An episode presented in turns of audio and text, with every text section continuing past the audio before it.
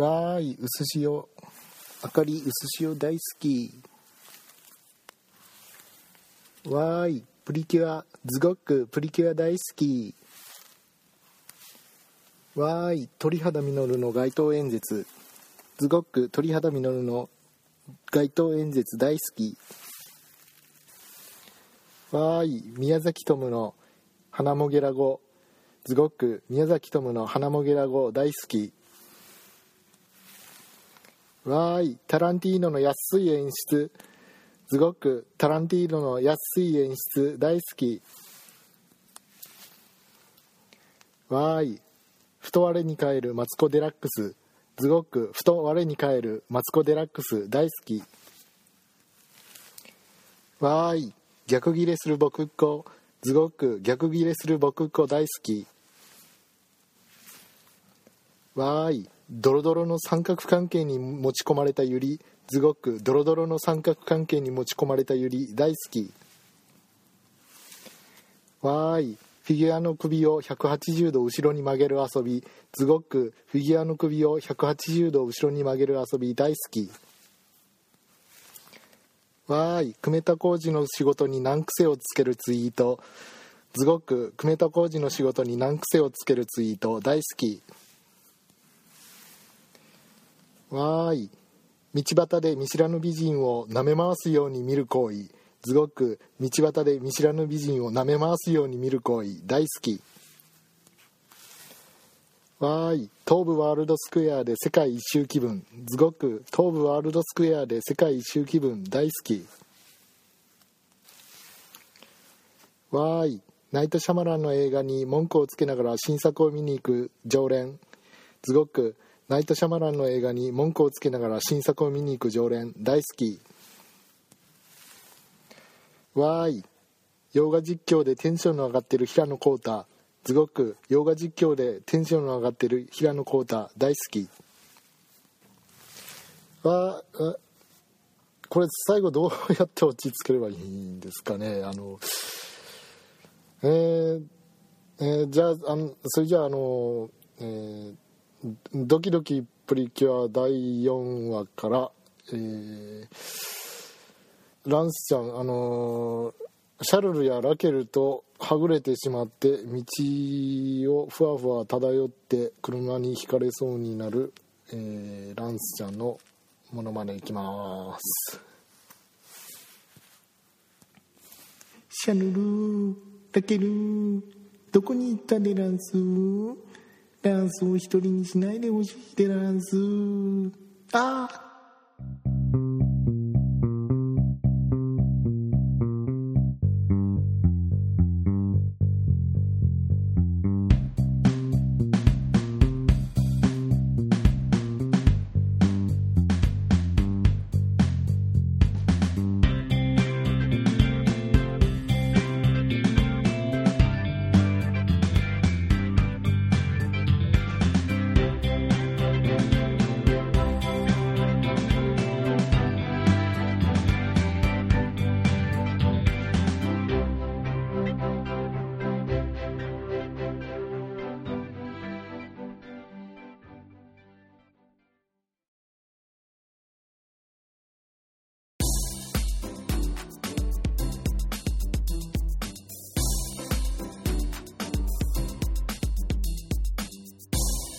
はいどうもこんにちは。えー、ダン深夜です。違いますね。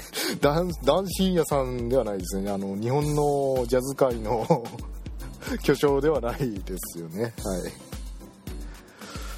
えー、改めましてこんにちは。ズボックでございます。えー、最近ちょっと間が空いてしまいましたけれども皆さんいかがお過ごしでしょうか。この時期はねあのいろんな会社が決算期なんでね。もう 私の聞いてるポッドキャストのあのパーソナリティの人たちも軒並み更新頻度が落ちるというね 非常に分かりやすい状態になってますけれども、えー仕事をやってる方も、えーまあ、学生さんの方も忙しい時期ではあります、ね、あの生活に変化が出てね。年度末っていうのはね新しい環境に変わったりとか。そういう時期でございます。はい。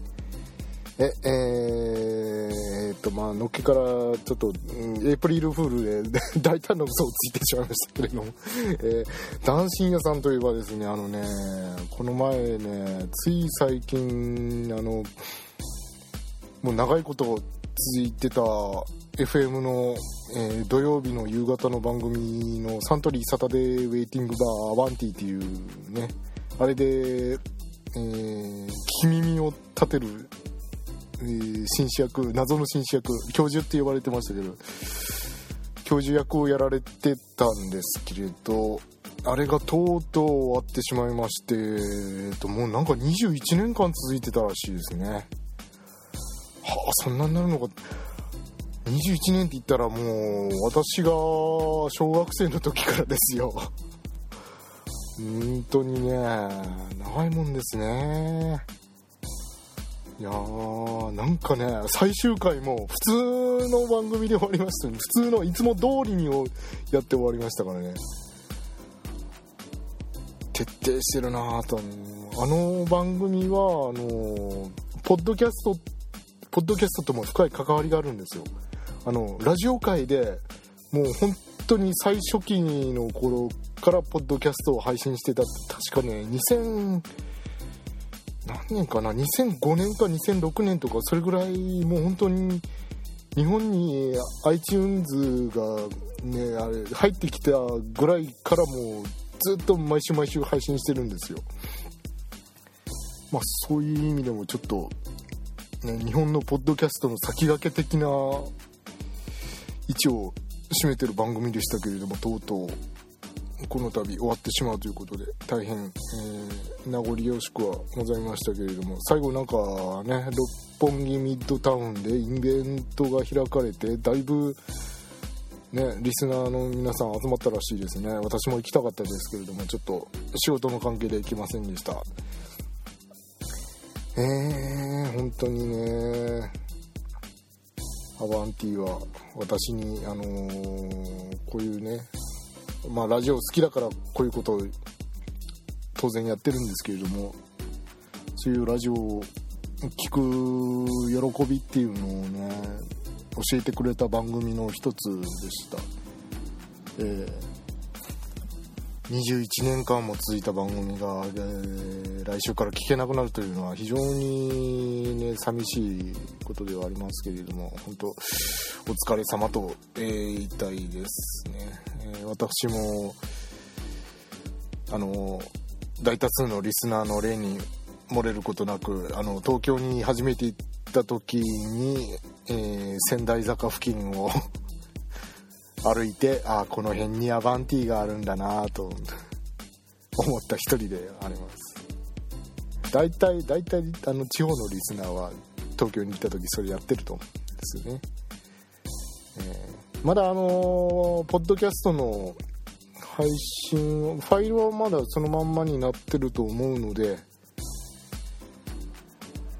ちょっとあのね、えー、聞いたことのないという方もこの際終わってしまいましたけれども、えー、一度聞いていただけるといいんじゃないかなと思います。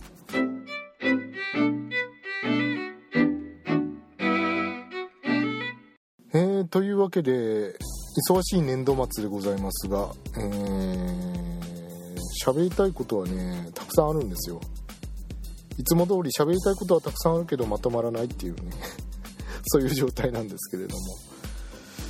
えー、そうですね。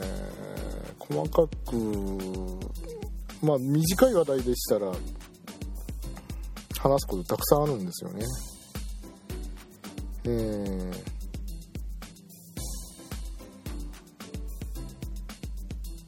まあ、さっきのオープニングもそうなんですけれども。ちょっとちょっと一個ずつ取り上げていきますか。いいですか？えー、えっ、ー、とうす塩明かりうす塩大好きっていうやつですね。これこれツイッターやってる方はご存知ですかね？あのゆるゆりという漫画アニメ化もされましたけどあれの、えーと、一応主人公になってる赤澤あかりちゃんが言ったセリフなんですけれども。なぜかあのツイッターでボットにこのパロディを喋らせて「わーいなんとかかんとかあかりなんとかかんとか大好き」って言わせるボットがあるんですけれども。あれの元ネタが「えー、わーい薄塩あかり薄塩大好き」っていう、ね、薄塩ってあの、ポテトチップス的なのスナック菓子の薄塩が大好きだっていう。本人の存在感の薄さとこの薄塩の薄さがこうかかってるっていうそういうそういう流れのネタだったんですけれども あれはであの私最初にそのパロディのねボットの方を知ってでその後ゆるゆりにハマってその原作のシーンを見たんですけどもそこで何が衝撃的だったかというとそのわーい、薄塩、あかり、薄塩大好きっていうセリフが、あかりの独り言だったっていうのが、ね、一番衝撃的だったんですよね。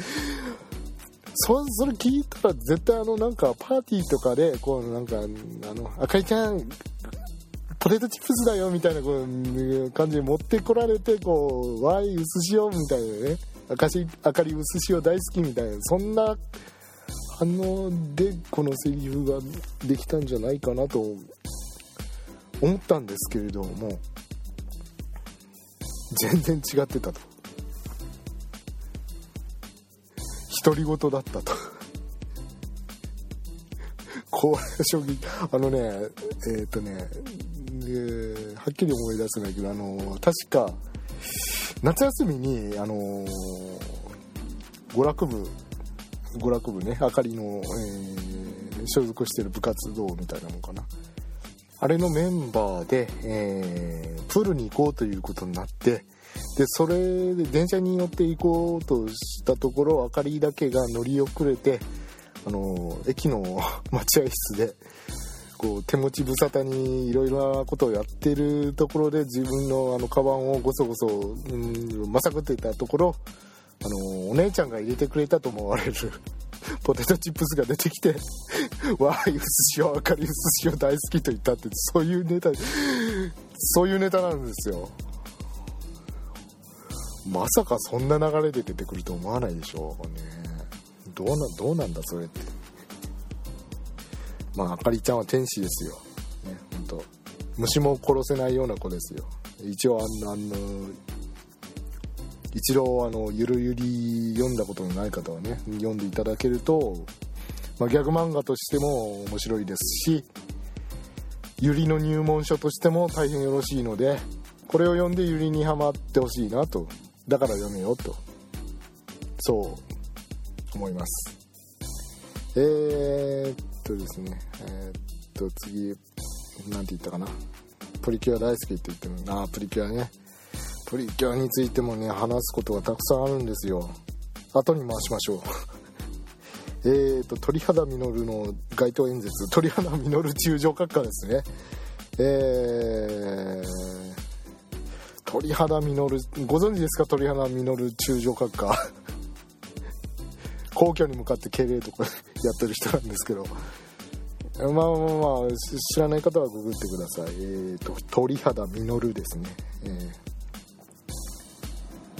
あの人ね、えっ、ー、とね、なんか前々回の、あ、前回か、前回の参議院選かなんかで、ちょっと、ちょうど私が池袋駅から横断歩道を渡って、渡ろうとしていたら、向こう側に、えっ、と、街宣車をこうつけて、上に立って、スピーカーで演説をしてたと。いつもの通りに。私が会ったことのある数少ない芸能人の一人ですからね 鳥肌実る中将閣下にはい、え、CD も持ってますけれどもえー、とあと,、えー、と宮崎と宮崎智の 花もぎらご。えー、宮崎智さん知ってますかね？えー、っとね確か東京 MX のだったかな？オハスタのなんかねガッチャマンのコーナーでこう声吹き込んでますよね今。確か。えー、っと俳優の大森奈緒さんに似てるっていうね。えー、劇団大人計画のメンバーですよね。あの安倍貞夫とか。あのあの人たちと同じ劇団の,、えー、メンバーの一人で、あのー、インターネット上では知る人ぞ知るっていう方で俳優さんなんですけど、あのー、ペリーのお願いとか、とマルコ・ポーロの期間とかねそういう 小ネタを。俳優さんなんですけどね。小ネタをね。えっ、とねテックビンっていう雑誌に昔そういうの載せてたら収録するしした CD を付録でこう販売してたんですけれどもその音声 CD がえっ、ー、とまあばらまかれまして、まあ、それで有名になってるって一部ではそういう俳優さんです今夜は店じまいとかいうね、えー CD も出しておられます。えーと、あと宮崎トム記念館とかいうね CD も出しておられますね。えー、あと、えー、タランティーノの演出、安い演出。タランティーノの安い演出。これもね、あのね、ジャンゴを見てきたので後に回します。えー、マツコ・デラックスの ふと我我に返るマツコ・デラックスマツコ・デラックスねあのねなんかこうあの人こういい男とか見ると暴走するんですけれども 暴走してひとしきり暴走した後にあのふと我に返るっていう。そういうパターンが多いんですけれどもあのあの瞬間素のに戻った瞬間ああれがちょっといいかなと。面白いなと思うんですが。はい。えーと、逆ギレする僕っ子。逆ギレする僕っ子いいですよね。僕っ子はもういいですよね。逆ギレする僕っ子。えー、っとねどどんなだそんなの僕知らないよみたいな感じで そちちょっとじゃあ、うん、まあまあそんな感じで逆ギレする僕っ子いいかなと思いまして、はい、あとドロドロの三角関係に持ち込まれるゆりドロドロの三角関係に持ち込まれるゆりね。うん。ドキドキプリキュアかなみたいな。それもそれも後で語りましょうか。はい。えー、っとフィギュアの首を180度後ろに回す遊び。これは心が病んでますね、えー、うん、これこういうことはやっちゃいけません。はい。えーと、久米田浩二の仕事に難癖をつけるツイート。これはあの某赤松先生ですか？なんか四畳半神話体系の続編かなんかのキャラデザインを、えーと、この時期になんか久米田先生されてたんですよね、あのー、そういうニュースが流れたんですよ。それを受けてこっちの方向に仕事をシフトさせていたなんてみたいなことをこう 赤松某某赤松先生が おっしゃってましたはい。えっ、ー、と見知らぬ美人を舐め回すように見る行為はい。しょっちゅうやってます。不審な目で見られます。まあ見ちゃうよね。やっぱね。今日もねあのねイオンモールのスターバックスの店員さんがあの金本久子さんになんか似てたから思わずじーっと見てしまったんですけど。じじーっと見てしまった。不審ですか？不審ですか？ねはいすいません。えー、っと東武ワールドスクエアで世界一周気分東武ワールドスクエアご存知でしょうか？あのミニチュアあのね瓦礫とかフィギュアとか、うん、ミニチュアの好きな人はぜひ一度行っていただきたいテーマパークです。東武ワールドスクエア。鬼怒川温泉のすぐ近くにあります。あそこはぜひ行くべきですね。あのね全部全部確か25分の1サイズなのかな、東京スカイツリーが、えー、この度新しくできたのでそれも飾ってありました。あ全部が同じ縮尺じゃないのかあれは。同じだっけ？同じか。うん。まあとにかくねあのねエジプトのスフィンクスとかピラミッドとかもうベルサイユ宮殿とかそしてあの今はなきあのニューヨークのワールドトレードセンタービルとかもうとにかくね世界中の、あのー、あらゆるモニュメントランドマークがもう所狭しと並べてありましてまたねこのね作りがね細かいんですよ。ほんとね感動する。あのねえー、っとね人間もね同じ縮尺でね配置してあるんですけどもうね東京駅の前とかすごいの 人が。で一人一人ねポーズとかねあの服装が違うんですよ。であのー、双眼鏡でね双眼鏡で見ないといけないぐらいねあの規模がミニチュアなのに規模がでかくて。であの双眼鏡で覗いたらああそこのあのー、制服を着た修学旅行生が、あのー、ソフトクリームをこぼしてるみたいな 状況が 観察できるんですよ。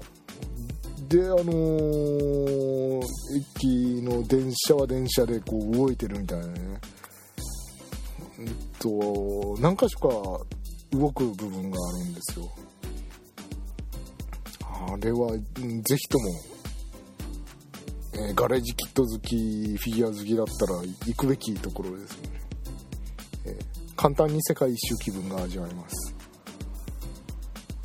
ガイドのお姉さんもあのなんかおっしゃってましたけど、えー、私この仕事3年ぐらいやってますけれども本物の建物には1回も行ったことありませんみたいなことをね おっしゃってましたけどね。とねあのー、入場料だけで、えー、世界一周気分を味わえるという大変お得な、えー、テーマパークだと思います。他にはないタイプのうん。他にはないタイプの施設だからね。ああいうこうオリジナル性の高いところっていうのはやっぱこれから強いんじゃないですかね。まあ鬼怒川温泉 ちょっと寂れてきてるけど。頑張ってほしいですね。はい。でえーとナイトシャマランの映画ですか。ナイトシャマランの映画私もナイトシャマランの映画好きなんですよ。でね毎回公開されるたんびにまたまた大風呂敷を広げてまたこうなんか謎めかして思わせぶりなセリフをこう散りばめて最後なんだこれって思わせるのそうそうなんだろうと思いながらこう毎回毎回見に行ってしまうっていうね。そんな感じの映画を撮る人です、えー、シックスセンスの監督さんですね。みんなね、あのね、シックスセンスが、あのー、良かったから、そればっかり、こう、注目す注目されてるけれど、私はあの、ビレッジとか、サインとかね、うん、ああいうのも案外好きなんですよね。うん、レディー・イン・ザ・ウォーターは、そんなに そんな、そんなでもなかったかな、みたいなね。え、あと洋画実況でテンションの上がった平野浩太先生。ツイッター芸人とかしてる、えー、漫画家の平野浩太先生ですけれども、うん、そうだよ。ドリフターズについても語りたいんだよな。平野浩太先生。えー、っとね。ダークナイトの時もね、うん、ジョーカーが、えー病院を爆破してこう建物から出てくるシーンであのここ数年ハリウッド映画では、えー、爆発を背にしてカメラの方にこう振り返らずにゆっくり歩いてくるっていうのがすごく流行ってたけれどここではそれをせずに、あのー、爆発スイッチを入れても爆発しなかったらこう振り返ってこう一生懸命スイッチを押して爆発させてひょこひょこひょこひょこ歩いてきてバスに飛び乗って去っていくっていうジョーカーがすごく好きみたいなことをおっしゃってましたね。あのシーンなんか後で聞くとどうやらヒース・ロジャーのアドリブだったらしくってどうもトラブルが起こってスイッチを押しても爆発がすぐ起こらなかったんで、うん、とりあえずこういろいろやってたら爆発したんで、まあ、そのまま続けて、えー、演技してたみたいですけれどもあれね失敗したらもういっぺん病院立て直すつもりだったらしいですよね。いくらかかるんだって話ですがはい。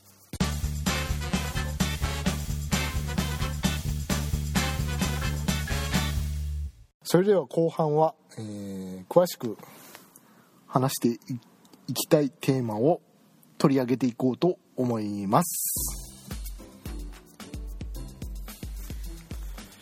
えー、まずはジャンゴですね、はい、クエンティン・タランティーノ監督の最新作「ジャンゴ」えー、南北戦争の直前ぐらいのアメリカの、えーまあ、フィクションでえー、奴隷として人生を送っていた、えー、黒人の青年のジャンゴなんですけれども彼が、えーまあ、ふとした出会いをきっかけに、えー、賞金稼ぎになって、えー、白人どもをバンバンバンバン撃ち殺していくという そういう復讐の物語です。タランティーノの映画ってねあの基本的に復讐の物語ばっかりなんであのキルビルもそうなんですけれども。でバンバンバンバン撃ち殺してじゃんじゃんじゃんじゃん切り殺すっていうのがそういう多いですけれども、えーまあ、今回は、まあ、マカロニウエスタンですよね、えー、タランティーノ大好きな。多分ねあのね同時に今公開してるリンカーンとかと 一緒にこれを見るともう映画館を出てくる時には白人野郎ぶっ殺してやるっていう気持ちになって 出てくることになると思います。ねはい。まあねアメリカの歴史のね、えー、決して忘れてはならない歴史の一部でございますけれども。えー、まあ本当にタランティーノらしい映画だったので彼の作品が好きだという方はもう絶対見に行った方がいいです。これは。もうでもそろそろ公開終わりなのかな？うん。これまあブルーレイとか DVD 出たらちょっと私買いたいですね、えー、あのーパルプフィクションとかレザーボアドックスとかまあキルビルも私見てますけれども今までの中で一番好きだなこれは。相変わらず血がドバドバ出てどんどん人死んでいくけどね。うん。最後スカッとして終わるんだ えー、であの例によってまあまあちょっとしたネタバレですが例によってあのね監督もカメオ出演してるんですけれども。ちょっとだけいいかな。あのね監督特権なのかどうか知らないけれども派手な死に方しやがりますね。どこで、えっと、タランティーノが出てきてどんな死に方をするかっていうのは注目でございますね。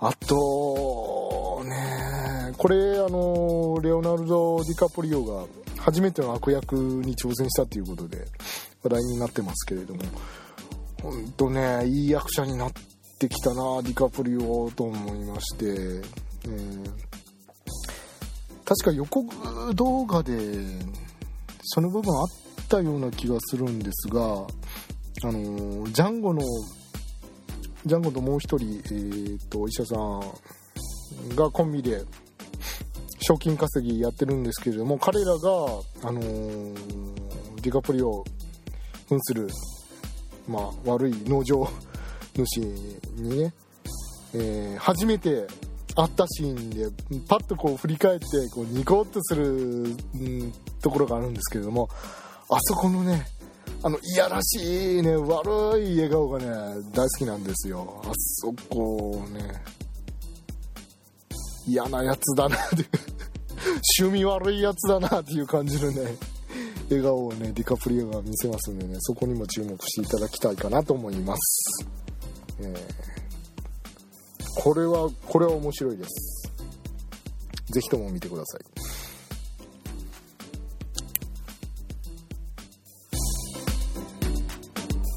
えー、続きましてプリキュアですね。お待たせしました。皆さんお待ちかねえですよね。はい。待ってないですか？別に待ってないですか。みんなでもあれだろ？うあのプリキュアの話が聞きたくてこの番組聞いてんだろ？うそうそうなんだろ？そうなんだろ？素直になれよ。素直。ななんでド S 風なんですかねあのまあえー、っと。えー、プリキュアもね何種類か話があるんですよ、えー、まずスイートプリキュアの再放送がこの度終わってしまいましてもうねいい最終回だったという まあ月並みの言葉ですけれども。いい最終回でしたね、えー、ちょっとあの特徴的だなと思ったのはあのノイズ様倒してああこれで終わったんだなと思ったらもう1話残ってたっていう。あそこは斬新だったなと思ってエピローグに丸々1話使ってたんですよスイートプリキュア。でも大変良かったそううん良かったかなと思います。スマイルプリキュアはもうあっさり終わっちゃったけどね。そこら辺ね。倒してはい終わりっていう感じでその回で終わっちゃったけれども。いいもんですね。で最後ねほんとね悲しみとかね苦しみをね受け入れてその上で前に進みたいみたいな感じでねこう思いましたけど。これを女児に見せるか。と すげえなと思って。まあ私としては後半がちょっとより不足だったのが残念ではございますけれども。前半を見直してもう一遍補充したいかなと思います。何をだよっていう。何を補充するんだっていう話ですけれども。で間髪入れずに MX が今度あの2人はプリキュアスプラッシュスターを放送して来上がりましてもうもう見るしかないじゃないですか。もう義務みたいなもんじゃないですか。あのスイプリの次に有利度が高いと言われてるスプラッシュスターなんですけれど、まあ、工業的にあんまり振るわなかったということでも有名な そういうことを言うなそうそうそういうことは言っちゃいかんですよね、ええ。まあ、根強いファンも多いんですよスプラッシュスター、まあ、ぜひ見てみようかなとこの機会あとねやっぱりね初代はやっぱ押さえておきたいね。みんなね初代は別格初代は別格ってね口を揃えて言うんでね。でオールスターズでも確かにこの人たちすごいなっていうねあのね。確かにね私もプリキュアに興味を持つ前に見た映像で印象に残ったところって言えばもうあの初代のあのアクションだったんで。何て言うんですかバーンって吹き飛ばされて壁の方にこう横向きにね壁の方に着地着地っていうのかな？壁の方に足をついてグッと踏み込んでであの敵の方をガッて見返してバーって飛んでいくっていうね。ああいうアクションだとかあとこうカメラアングルが地面すれすれになって何て言うんですか広角でこう上の方を映してで靴のつま先のところがカメラ前にダーンと降りてくる。ああいう感じとかあとこうなんかオールスターズもよくオマージュして、まあ、そのそのシーンもよく出てくるみたいなんですけれどもあと一つねあの空からこう落ちてくるところでこう少し手と足が空をかきながらうわーって感じでこうゆっくり落ちていく。そういう感じのねアクションがねとってもね好きでね。で最近あのー、私プリキュアのことを語ってるポッドキャストがもっとあるんじゃないかと思って一生懸命検索をかけていろいろ聞いたんですよね。そしたら見つかりましたよ。見つかったんで見つかったんですね、はい、見つかりまして、スタッフ一生懸命探しました。そしたら見つかりました見つかったんですけど、えー、まあまあでも思ったより少なかったかなという印象ででも語ってる人は濃いですね。でやっぱり初代は別格だって言ってますね。うん。まあでもマックスハートと合わせると100話近くあるから相当で毎日見ても1年間の3分の1使っちゃうんだぜ。すごくね。まあね。スイプリも再放送を振り返ってみるとあれ何週間だっけ？2ヶ月半か。2ヶ月半。月曜日から金曜日まで毎日放送してたんですけど2ヶ月半ね。あたった2ヶ月半だったのかこれっていうぐらいの濃い時間でしたけれども、うん、いやその何倍見ないといけないんだろうな。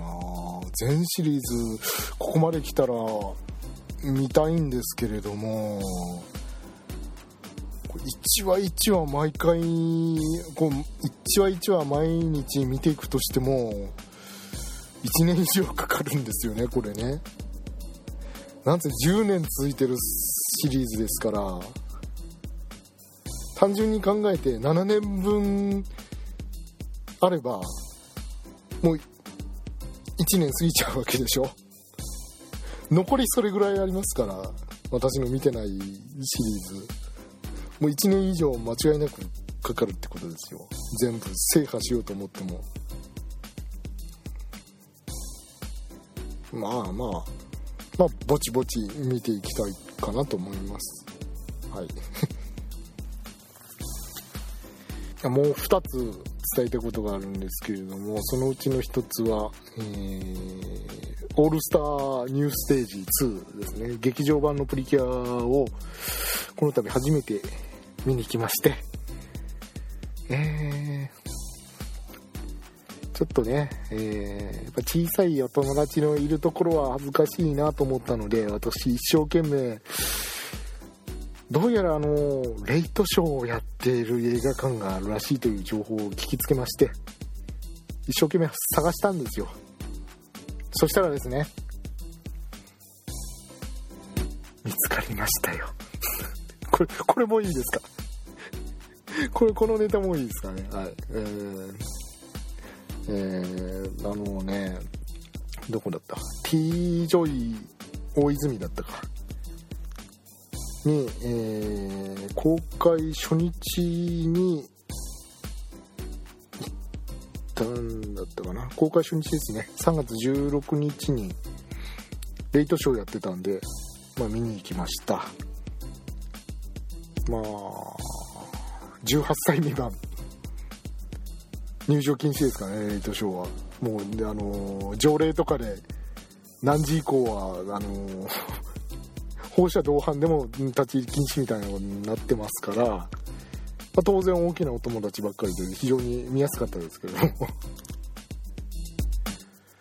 であのね行って初めて私知ったんですけども T ジョイ大泉って真正面に東映アニメーションのスタジオがあるんですね。知りませんであのあれなんかでっかいポスター貼ってあんな何ここ何の会社と思ったら東映アニメーションのスタジオだったという。ここかと思いながらなるほどね。ここのお膝元の映画館ならやるわなと思いながら。でレイトショーを満喫してきたわけですけれども、えー、まあ、唯一心残りだったのは「頑張れプリキュア!」っていうところで、えー、ライトを触れなかったという そこですねやっぱやっぱなんかねこういろいろ話を聞いてると大人の人たちも振りたいみたいなことを言ってる人多いですね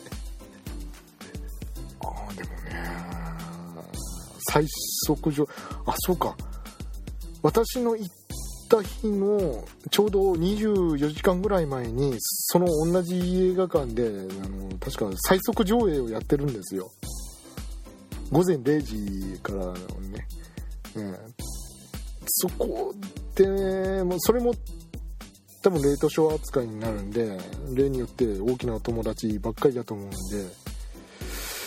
そこでもし配ってもらえたら非常に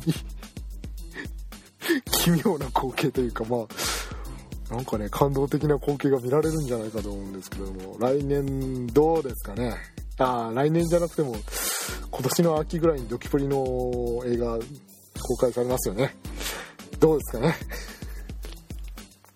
どどどうですかね？映画館。だダメダメダメですか？ダメですか？はい。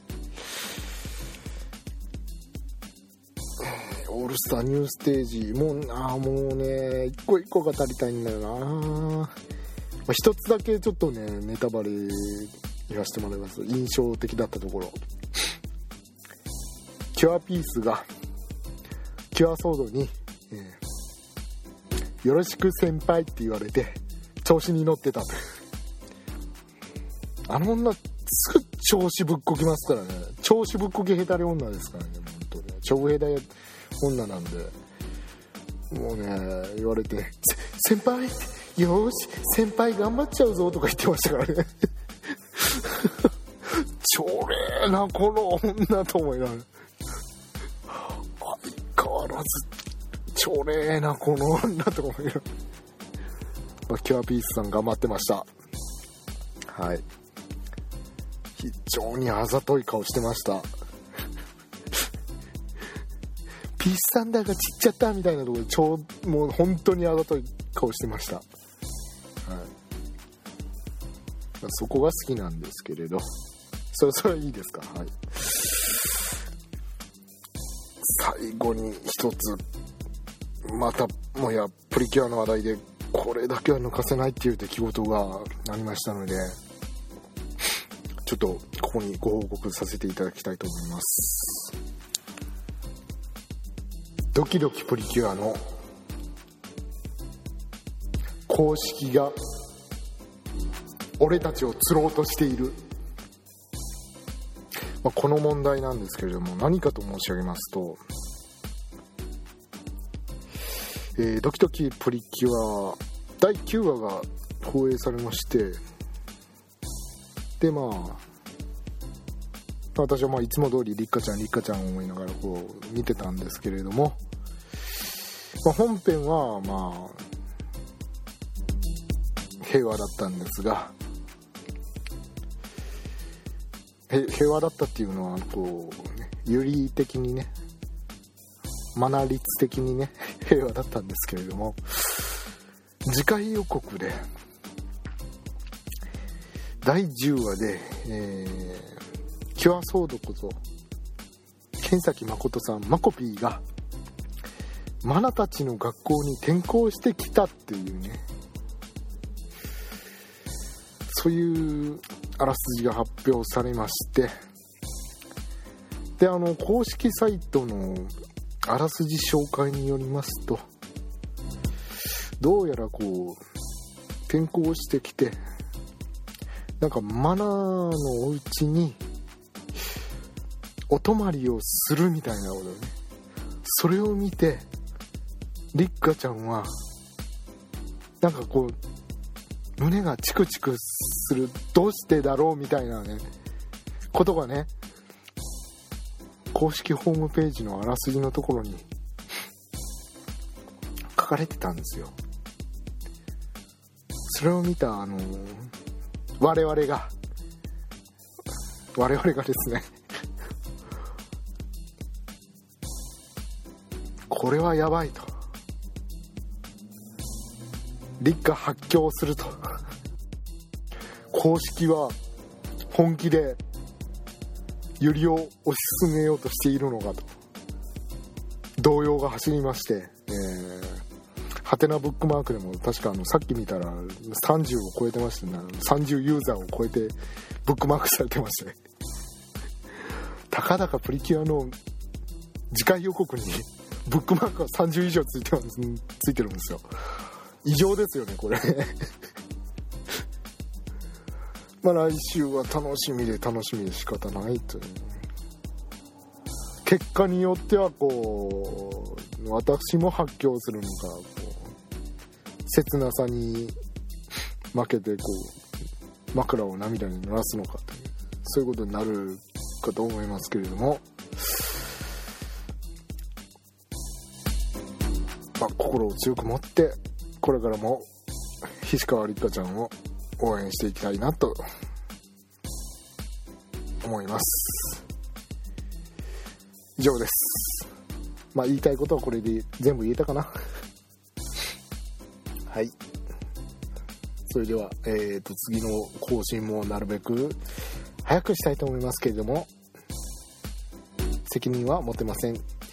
それでは皆さんさようなら。お相手はズゴクでございました。バイバーイ。